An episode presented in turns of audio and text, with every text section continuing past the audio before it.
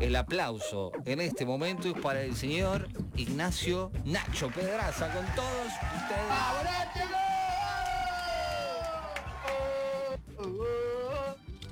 ¿Cómo va compañeros? Y obviamente un muy buen feliz cumple para el señor Andrés Tula, ese que, que me acobijó para traernos a este enriquecedor programa. Por favor. Gracias, Nach. Pará, pará, pará. Gracias, Nach. Pará, porque en cada bloque, eh, pará, acá está, lo tenemos que hacer. Que los cumplas feliz, que los cumplas feliz, que los cumplas, Andrés. El Andy. cumplas feliz.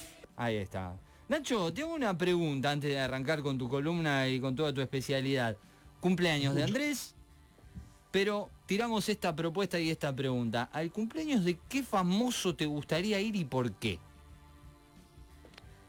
Eh, voy, a, voy a- voy a complejizar un poco porque digo depende, o sea, si queremos un año tranquilo, vamos con depende de algunos famosos, después si queremos un poco de fiesta para otro lado, si es en pandemia o no, viste, porque por ahí se descontrola todo.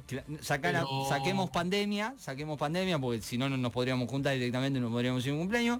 Eh, hoy, yo por ejemplo, hoy estoy para ir a un cumpleaños de Fede Valdije. O sea, fiesta, fuerte.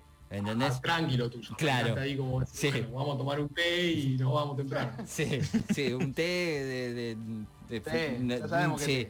No importa. Vos, hoy, ¿para qué estás? el cumpleaños de Rubén Rada. Rubén Rada, el negro Rada. Musical. Un cumpleaños musical. En Uruguay, en Uruguay. en Uruguay. Muchos instrumentos. Bien. Sí, algo así de ese estilo. Bien. Y una cosa ni la otra, de que haya un poco de música, pero tampoco me parece la, la cosa de, de Fedeval, ¿no? Como- Claro. O sea, es el otro Me gusta esa actitud de no joda loca, pero joda al fin. Claro. Claro. ¿Qué Creo que la vida termina? se pasa en la moderación, ¿no? Claro. Es verdad. En una, un baile ahí de una salsita, una bachata, algo de eso. un Lo que pasa es que. Chris vive de fiesta, vive de joda, y es lo único que piensa, ¿viste? Ah, bueno, encima- No, proyecta otra vez. Eso es una locura esto. las proyecciones de este hombre son tremendas. Bueno, dejemos de interrumpir y cortarle el espacio a él porque él hace un laburo durante toda la semana preparándose para este momento. Y hoy, ¿qué nos trae, señor Pedraza? Porque el último mes estuvimos hablando y nos fuimos un poco muy para el norte, ¿viste? Nos pusimos un poco cipayos, yo lo vi al conductor medio durmiéndose, cabeceando un poco con lo que hablábamos. Y dijimos, bueno, vamos para el otro lado, venimos para nuestra tierra, venimos para este cine hermoso que tenemos, con el cine argentino y con todo lo que los diálogos y los actores y los lectores y todo lo que conocemos, eh, que lo tenemos acá al alcance de, de nuestra mano y que por eso apuntamos a este lado y obviamente el homenaje al cine argentino en este mes de la independencia para nosotros. Totalmente, totalmente. Nuestro querido, amado y como le dijo usted, glorioso cine argentino. Y que todavía le falta mucho más porque estamos todavía en un momento de transición, diría yo, para el cine. O sea, todavía podemos ir por mucho más, pero en los últimos años ya hubo como un cambio en cuanto a la forma de rodaje, en cuanto a la forma de las tramas, en cuanto a estos nuevos directores que fueron apareciendo a la mano de un nuevo movimiento como es el nuevo cine argentino. Algo tan difícil de definir porque no hay una definición exacta de qué es el cine argentino, pero a partir de los mediados de los 90 empezó a cambiar un poco el formato en cuanto al ro- rodajes, en cuanto a la, organización de los proyectos, para poder tener un cine un poco más problematizador, un cine un poco más eh, que traiga el drama también como un nuevo género para nuestro cine, porque por ahí a veces apuntaba a un formato más televisivo, digo, la figura de la televisión era solamente un largometraje, entonces teníamos a los principalmente capocómicos, como se decía en su momento, eh, lo teníamos ahí eh, haciendo sus películas con un humor por ahí más físico, un humor, no quiero decir simple porque qué es simple, qué es complejo en el humor, o sea, lo que te hace reír te hace reír, pero sí que apuntaba por ahí más a un público eh, familiar y popular que llega a todo el mundo. Acá, bueno, de la mano de algunos directores de Caetano, de Tañaro, de Lucrecia Martel, apuntaban primero a un cine más de drama o hasta de humor negro, por así decirlo, hay algunas partes. Eh, No sé si vieron la película Pisa Birra Faso, muy conocida en su momento, Sí. Eh, que hablaba sobre unos chicos que viven en la calle, que tratan de subsistir eh, producto de todas la- las políticas neoliberales que hubo en su momento en la década del 90, bueno, eh, las consecuencias se ven en esos chicos, en la escena donde le terminan robando a una persona sin piernas, o sea, que está tocando la guitarra, se aprovechan y le sacan toda la, toda la ganancia que venía teniendo de, de juntarla en la calle. sí. Entonces, bueno, esa como esa visión bastante cruda de la sociedad y esa visión eh, problematizador y decir, bueno, está todo mal, eh, se pudo empezar a ver para problematizar en realidad, no por algo pesimista en general, pero sí de ver las consecuencias del menemismo, del neoliberalismo y de cómo se fue generando en la sociedad todo eso, esas consecuencias. Sí, una película. También como una... Dale, No, dale. vos, Cris, vos. No, no, decía una, una película, como decía Nacho, que mostraba la realidad de por ahí de esos momentos, de lo que es eh, vivir en la calle. No sé si es de esa época, más o menos también el Polaquito, creo que, que anda Sí. por ahí, También. eh, que marcaban Estaba esto. pensando y no me salía el nombre. Sí, el, el vivir en la calle. En Pisa Birrifaso, si no me equivoco, está el señor Abel Ayala, eh, que lo han visto seguramente en el marginal, eh, uno de los que forman parte de la sub-21, como para que identifiquen y vayan viendo. En el Polaquito también. ¿Cómo? Claro, Era- en el Polaquito también era el protagonista. Ah, Ah. él está- a ver, ya está en el Polaquito, Ah. quizás el Rafael tiene una participación. Ah, Que después, bueno, justamente trajiste el marginal y después de pensar qué pasó con la- el, el tema, de- el concepto de marginalidad en el cine, ¿no? O, o la, o la serie también, o sea, lo juntamos acá porque por el tema nacional y decir, bueno, no digo que se hizo una fama de la marginalidad, pero por ahí empezó a, desdibujarse las fronteras o de determinar qué está bien o qué está mal, digo, la no romantizarlo, por así decirlo, ¿no? Por ahí en el marginal a veces se coquetea con eso, de decir, uh, mirá, eh, no sé, teniendo ídolo a Diosito, al personaje de Nicolás Furtado, entonces es decir, terminar delimitando bien qué pasa, o, o no ver las, las causas en realidad que se genera esa marginalidad, ¿no? Y que solamente sea, bueno, algo simpático en la cárcel que sucede entre grupos. Bueno, ahora un No, poco... eso, eso iba, a decir con respecto a, a el surgimiento de esas películas, Pisa Birrifaso o El Polaquito, que rompen también con la idea de que esos temas solo, solo estaban en documentales. Eh, qué sé yo, los documentales de Pino Solanas, por ejemplo, que todo ese tema esté en los documentales y, en- y en, y en la realidad. Y ahí empieza una ruptura donde ya se pasa a la ficción también y tratar de contar esas cosas. Creo que esto de que pasa con el marginal también responde a que esas películas de los 90 estaban dentro de un contexto, como vos dijiste, neoliberal, y que lo del marginal ahora no está dentro. Si bien, no sé si el marginal se estrenó durante el macrismo, no, ¿qué, qué año es? Antes en realidad, pero se, se Ah, estrenó el macrismo, pero se filmó antes igual. Ah, que, ya empieza, ya esas producciones están dentro ya no de un contexto de, neoliberalismo, sino que ya están por ahí dentro de un contexto ya más, eh, más cobijado. Creo que eso, eso también desdibuja un poco los motivos por los cuales se llega a eso. Eh, y que por ahí termina en eso, en la romantización de ciertas cuestiones que, que- pierden los motivos que terminan en eso, o las conse- o- las problemáticas que hay alrededor que implican eso que está ocurriendo. Sí, a ver, si bien yo creo, desde mi perspectiva, todo es político, digo, antes por ahí se hablaba de la década de los 80, de poner una visión más política en cuanto a la marginalidad y eso, y este nuevo cine argentino lo pudo traer a las artes, lo pudo traer a, bueno, vamos a ver una película que justamente trata de eso. Después, al principio no era tan masivo, entonces ahora se generó esa masividad y se popularizó tanto que, bueno, terminan habiendo eh, ficciones como El Marginal, que parece que por ahí se puede trazar entre El Marginal, por ejemplo, y Un gallo para Esculapio, de Bruno Estañaro. Eh, del Marginal por ahí es más espectacular, es más, me importa la historia y no tanto el contexto. En Un gallo para Esculapio me parece un poco más contextualizado el tema, ¿no? Este pibe que viene de misiones, que tiene que eh, sobrevivir en el conurbano y cómo se va enganchando con las, con las bandas que hay ahí, el tema, bueno, el personaje de Peter Lanzani, digo, se va generando eso de problematizar y de entender un poco, eh, de verlo después en la calle, cuando salís a la calle y decir, uh, mirá, esto es lo que pasa, y no por ahí la realidad del marginal, que mucha gente cuando pisa la calle, la cárcel, perdón, dice, no es esto en realidad, no es el marginal que Ah, no hay que perder eh, la realidad sobre la ficción. Claro. Eh, después pasa otra cosa que es eh, la estigmatización, que por ahí pasan en películas, no sé, se generó mucha controversia en la película del 2016, El Ciudadano Ilustre, eh, cuando el personaje de Oscar Martínez va al pueblo, Sí. bueno, al, al pueblo se lo genera con alguna visión por ahí un poco eh, resentida, como parece hasta unas personas básicas, entonces por ahí tampoco caer en eso, eh, esos directores lo terminan generando bastante.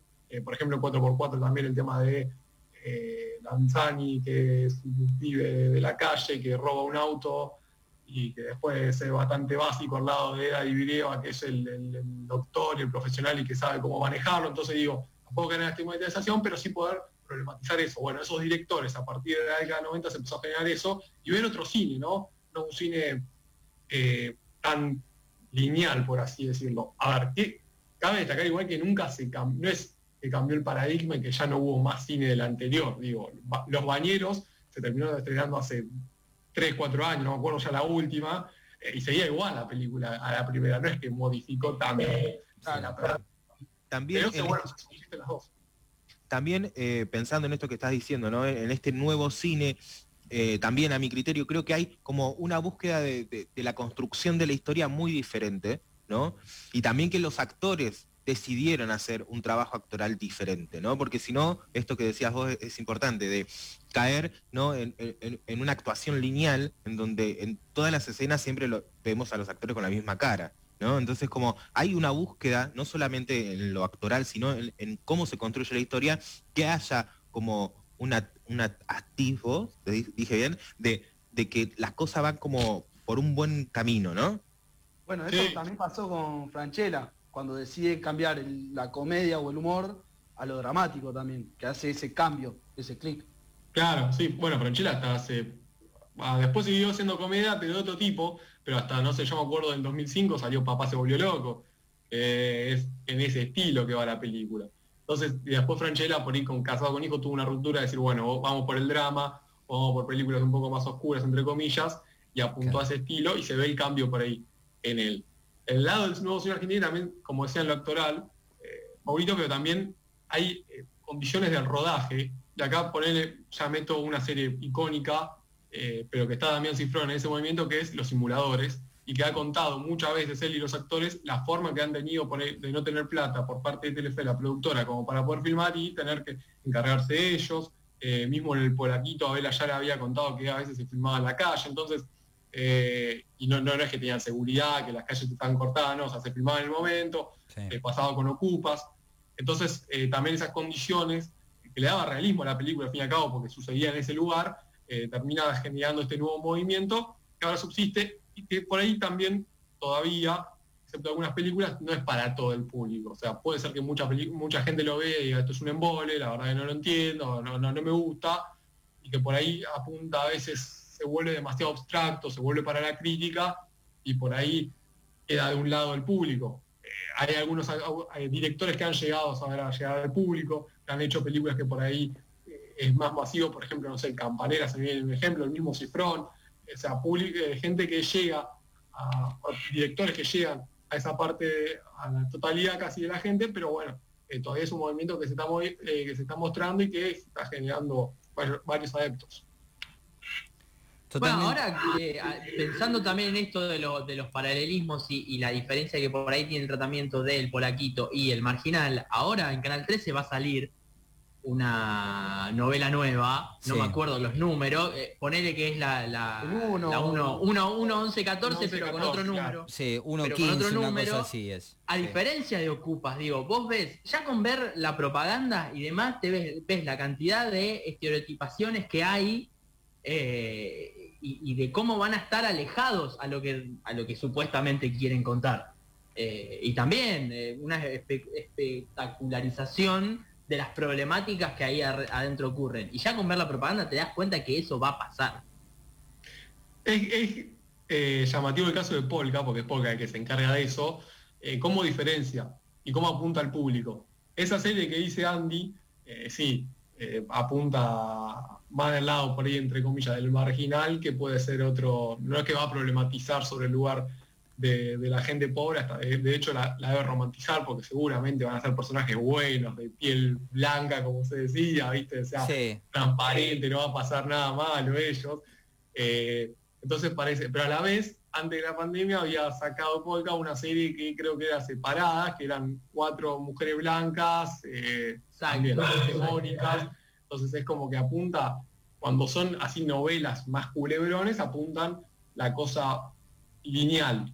Y después, por el lado Polka, tampoco porque hay que pegarle palos, eh, ha armado unitarios muy interesantes, ha trabajado hasta con HBO, digo, de generar series eh, muy interesantes que apuntan por ahí a otra cosa. Entonces, como que tiene esas cosas que apuntan al público, que puede ser que Polka directamente abarque todas esas perspectivas que estamos viendo, que estamos hablando, y que, que sepa dónde va, digo, si pone, pone una serie todos los días a las 10, 9 de la noche, bueno, apuntamos a esta cosa, y que lo vea todo lo máximo que pueda.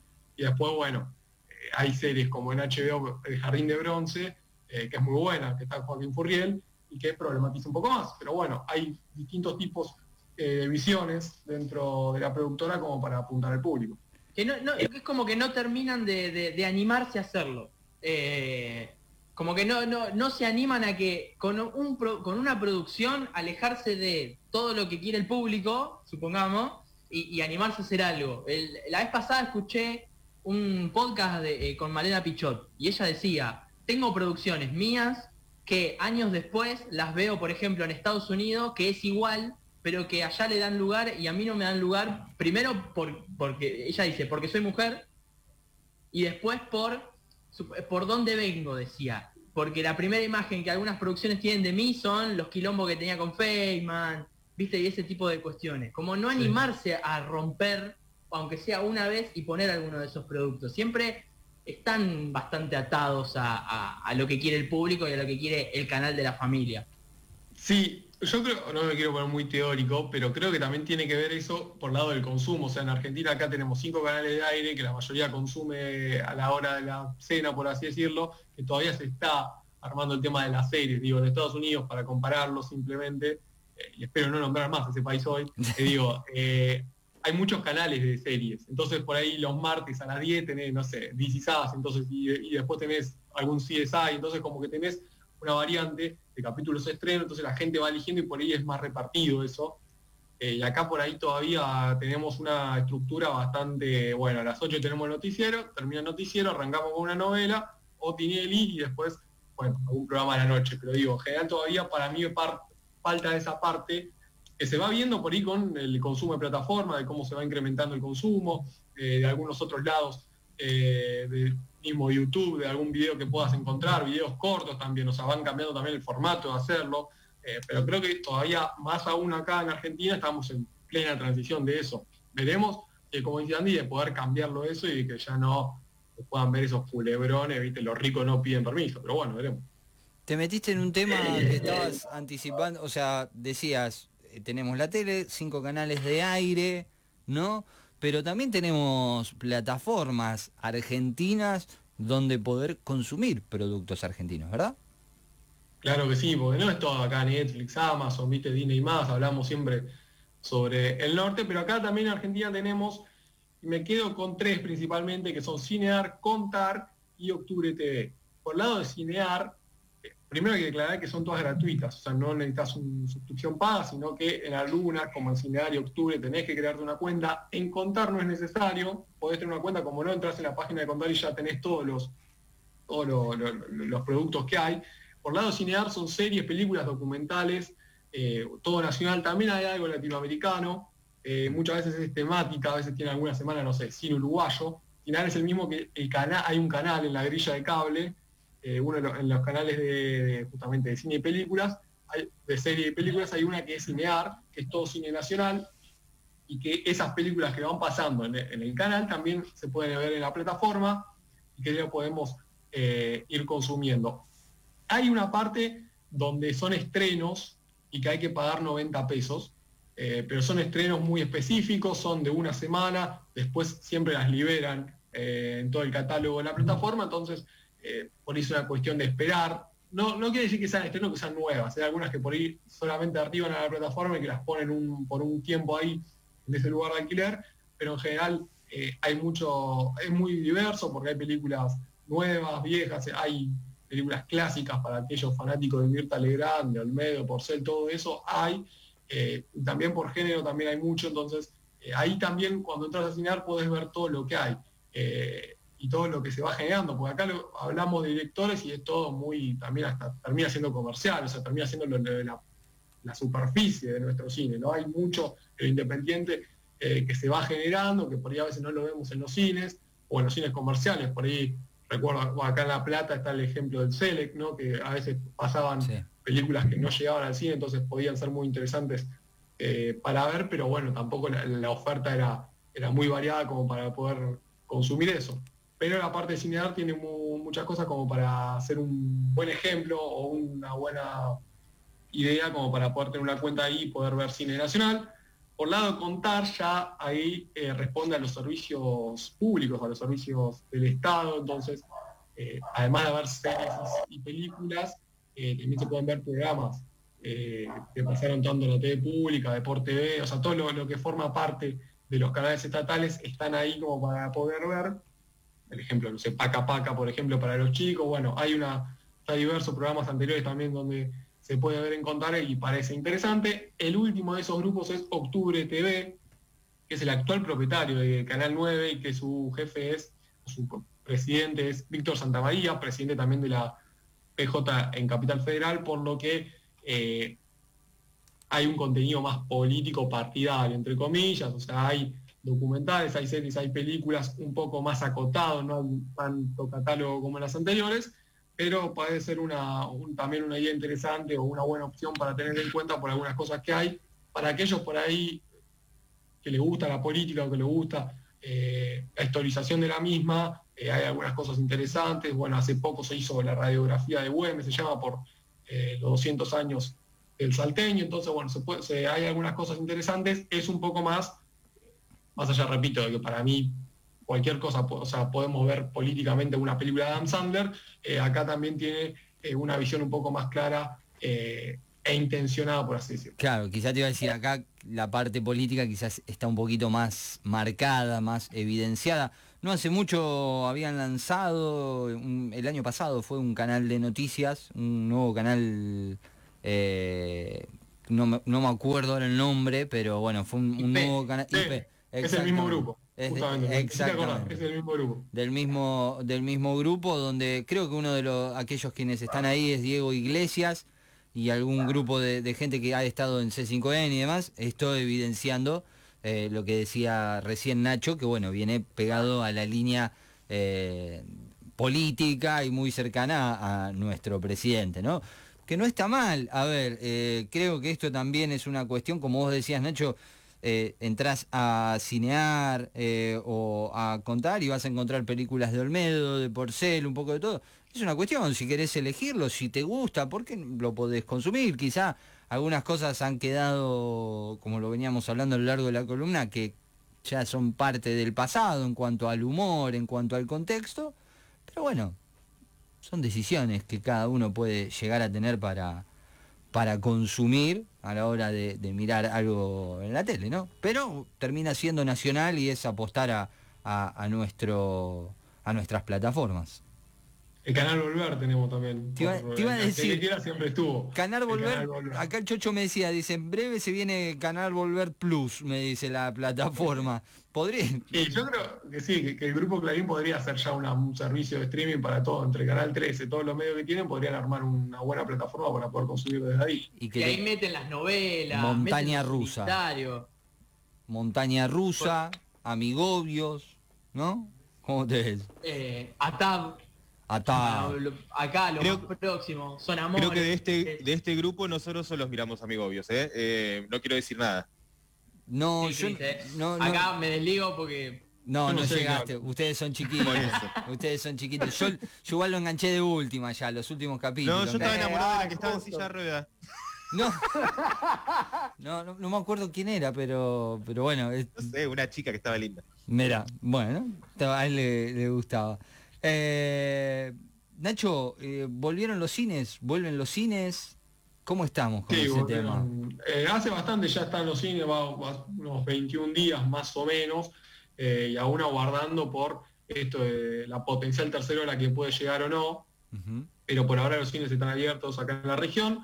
eh, y ya hay uno que rompió todos los récords, que era porque, porque sabemos lo que representa, que es nada más y nada menos que Toreto y su familia, que es Rápidos y Furiosos, que es la película más exitosa del comienzo de la pandemia, 68 millones no más, eh, y nada menos. Eh, han recaudado de su estreno el último jueves, eh, y todavía falta, por ejemplo, el estreno en China, que siempre China le da millones por doquier, entonces se sigue aumentando esa plaza, pero bueno, se volvió, se convirtió en la película más exitosa durante la pandemia y también pasó a ser la quinta saga más exitosa en la historia del cine.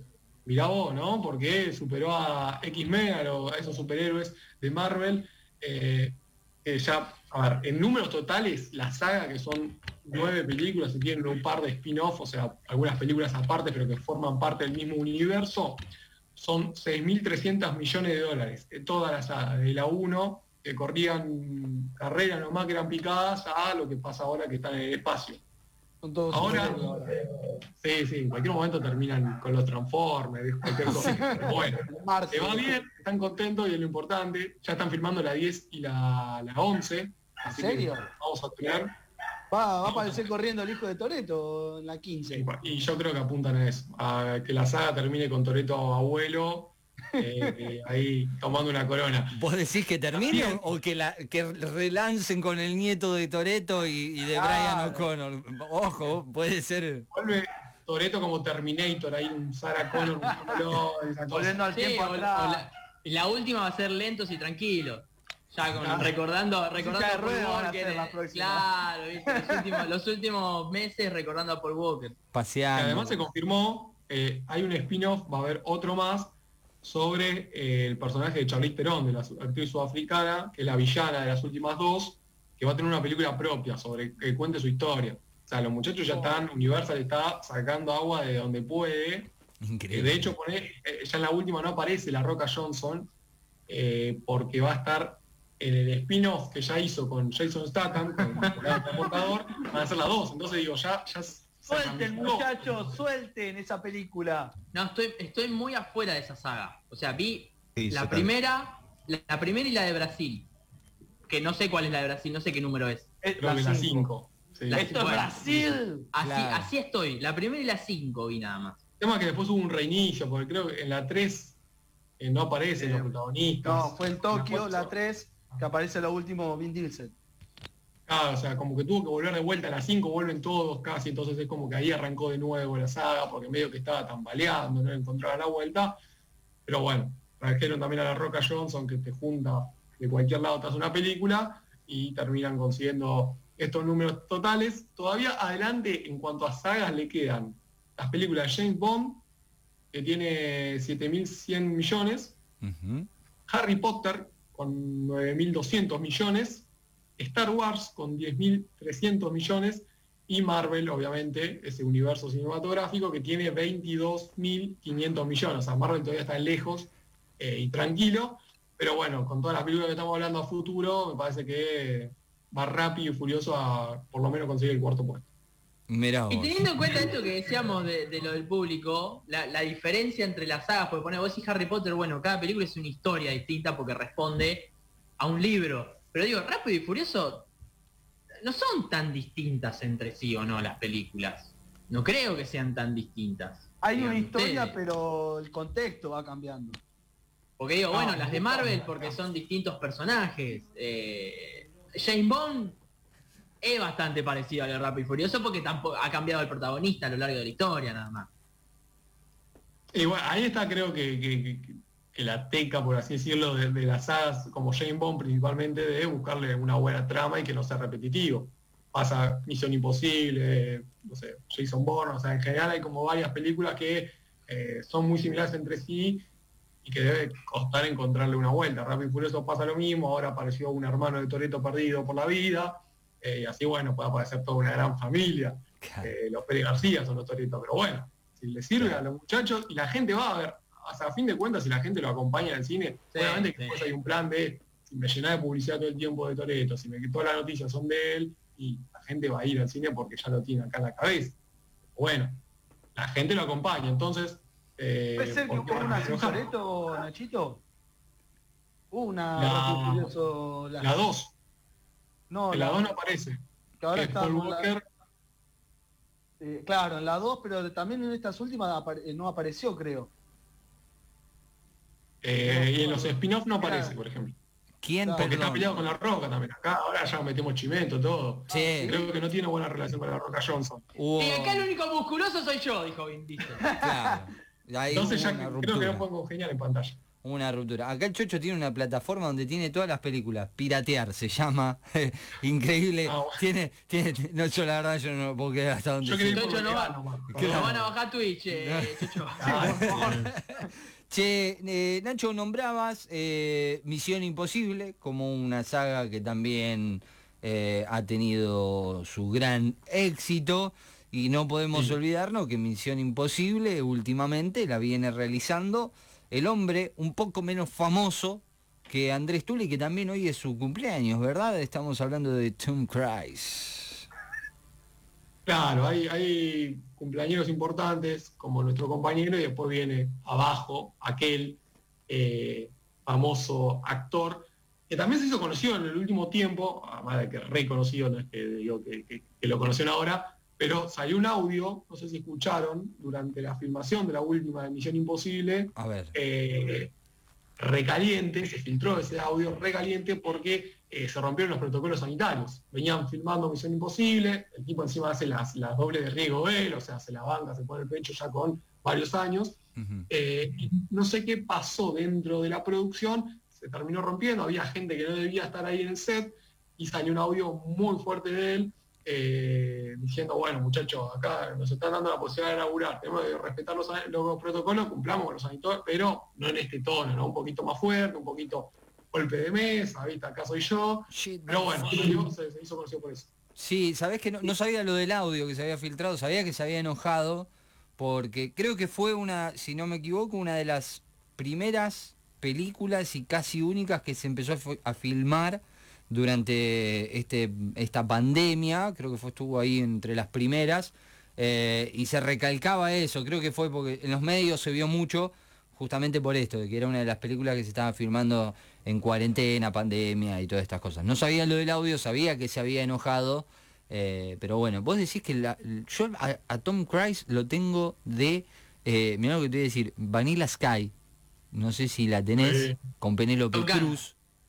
Eh, ¿Cómo, sí. Top Gun con, lo- con los anteojos negros. También, también. No, pero- el Sí, Nacho. Minority Report tiene un montón Ah, ahí no, no llegué a esa. Bravo. Buena película Minority Report. Es bastante larguita, pero está buena esa película. Buscala, Cris, ¿eh? Es el único actor que hace que no tiene doblaje, o sea que no tiene que hace todo él, Jackie Chan también. es verdad. Jackie Chan no sé dónde está ahora, pero sí, igual. Sí, sí, eh, hace sus escenas de, de acción, por suerte. Eh, está. Se lo ha visto, por ejemplo, no sé, arriba de un helicóptero, de un avión, agarrado solo, o sea, mientras volaba, digo, se, se la juega. No, no, no. Todos tienen do- doble de, de acción. Pero él parece que no lo usa tanto, así que el muchacho que hace doble acción se lleva un buen sueldo bien. Me Bien. gusta eso. ¿De qué labura? Soy doble de acción de Tom Cruise. ¿Y qué hace? Nada. No, me deja algunas escenitas chiquitas. Me siento, tomo una birra y lo miro. Cuando hay que correr. Él dijo, no, no tengo ganas de correr. Me tiro un helicóptero, pero no tengo ganas de correr. Así que yo le hago el doble de riesgo de correr. Claro, la parte que corre. a veces le hago masaje. ¿Qué tenemos? Bueno, es que por eso también llama, las últimas de Misión Imposible llaman por eso un poco. Eh, por ver qué es lo que hace Tom Cruise en, la- en las filmaciones que se ven fotos, decir, bueno, lo vamos a ver en la película que es el mismo. Y por ahí trae un poco más de realismo. Dentro de pensando en estas sagas que no, que pueden traer. ¿Cuántos años tiene Tom Cruise? Tom Cruise tiene ¿Qué- ¿20 y largo? Ya te Sí, digo, mira, dame minutos. cerca de los nada más. 60. Ya, ya, ya te confirmo, pero sí. 50 y largo, Ajá. 60 puede que tenga ya. Tom Cruise tiene exactamente. 59 cumple hoy. Exactamente. 59. Sí, 59. 59 Y años. mirá cómo se la banca. ¿eh? Increíble. Qué bien llegar así a los 59, ¿no? No, Tiene un buen papel. En- Sí, no, no. ¿La segunda de Top Gun la viste, Nachito? ¿La que salió hace poco?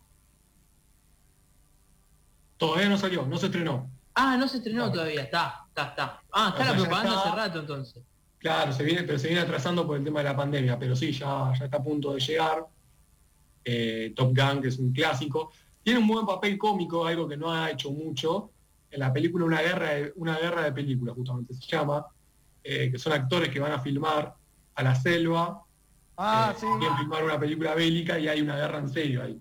eh, y él hace como representante, primero que está todo personificado, no, se, no, no llama la atención, no parece que es él, y tiene unos momentos muy graciosos, y, y llama la atención por ser Tom Cruise y que no se lo ha visto mucho en ese género.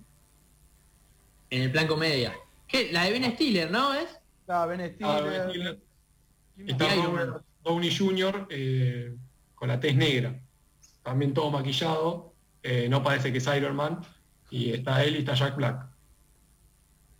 Vos. Bueno, ¿qué tenemos para recomendar para ir cerrando, Nachito, para, para, esta, para este fin de semana? Bueno, tenemos justamente hablando de tanto del Tom Cruise como de las películas argentinas, eh, y hablando por ahí para ver qué llegada tienen en las plataformas, no solamente las nacionales, sino digo, eh, qué lugar tiene Netflix en Amazon. Eh, tenemos, por ejemplo, en Amazon tenemos la película eh, Los Sonámbulos, de Pablo Hernández, película del 2019, y que es la última, fue la última realidad preseleccionada al Oscar, que representa a la Argentina. Eh, no terminó llegando a las nominaciones, pero fue como, entre comillas, la mejor película argentina de ese año como para poder ir y disputar un lugar por el premio a la mejor película extranjera. Es una película un poco lenta, le podría decir, o sea, no dura mucho, pero por ahí en mitad de la película uno puede empezar a cabecear, si no, si no durmió mucho. Eh, está Erika Rivas, que tanto hemos hablado últimamente de ella, es la protagonista junto a Daniel Hendler, junto a Luis Brioski y a Catalina Delia, que es la, la- la chica protagonista, la, la- la hija de la familia. Eh, puede ser un poco fuerte la película, yo aviso nomás por aquellos que la quieren ver, pero sí. Eh, Los Sonámbulos se llama la película, que es la de Pablo Hernández, como para ver en Amazon. ¿Fuerte Está, en qué sentido?